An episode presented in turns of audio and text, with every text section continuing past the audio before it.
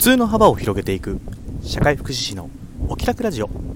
この放送は現役の社会福祉士で障害児子育て奮闘中のただが人と環境の相互作用に着目した発信を通じ皆さんの中にある普通の幅を広げ誰もがお気楽に過ごせる社会になるためのヒントを共有するラジオです。皆さんおはようございます。社会福祉士の多田です。2月16日金曜日今日の放送を始めていきます。よろしくお願いします。多分初かな。これ外で撮ってるんですよ。これ実はね2月15日の夜なんですけど 僕ね久しぶりに残業してね今帰り道なんですお家までの。ねだけどその間にねちょっともう録音してしまおうかなと思ってもう帰ったらゆっくりしたいんだよね。なんでねちょっと駅からお家までの道すがら録音をしてます。いやだいぶね咳喘息、まあ、多分咳喘息なんですけどもうね回復傾向というかね、まあ、良くなってきて今ここねと23週間はね多分ずっとね咳我慢しながら喋ってたんでなかなかこうテンション高く喋れなかったっていうのがあってねちょっと自分の中ですごいストレスだったんですなんか途中でね音を止めながら「へいクソ!」とか言いながらね撮ってたんですけどまあでも昨日もそうだったな。うん。まだまだね完全に回復っていうわけではないんですけどだいぶいい感じなのでちょっと機嫌がいいですね。しかしやっぱりね咳の力はね強いね。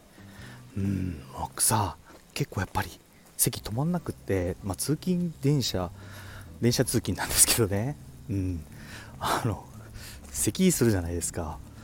なんかねモーセの実会みたいにこう わってねそこそこ満員電車なのに僕の周りだけなんかスペースできるんですよね。なんかまあ嬉しいちょっとねスペースできて楽だなって思う反面めちゃくちゃ視線冷たいんでうわーやりづれーって思ったりもしてますね。この冬はねやっぱインフルエンザもあるしもともとやっぱこう咳に対するこう警戒みたいのって強かったような気がするけどやっぱり余計強くなったなって思うのはコロナ以降ですよね。なんかビフォーコロナとアフターコロナで全くこう咳に対する感度が違うというかね。うん。だからね隣に座ったりしてこう僕が咳したら席立って離れていっゃうんですよね。なんか申し訳ないなと思ったりもするんですけどなんか私は喘息ですみたいな感じのシールとかねステッカーとかあったらまあいいのかなって思ったりするけどまあまあいいかなって思ってます。いやしかし残業体制ゼロの僕にとってねやっぱりね少し遅く家に帰るの結構きついんですよね。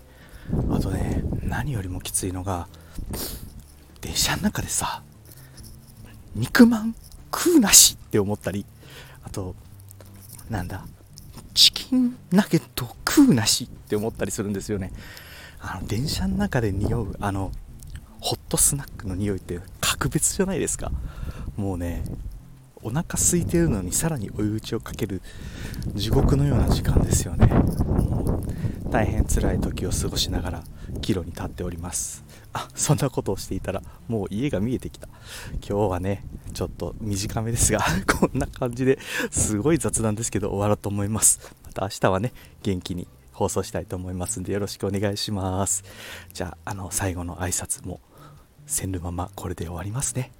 はい。それでは今日も素敵な一日に社会福祉士のただでした。またおいで。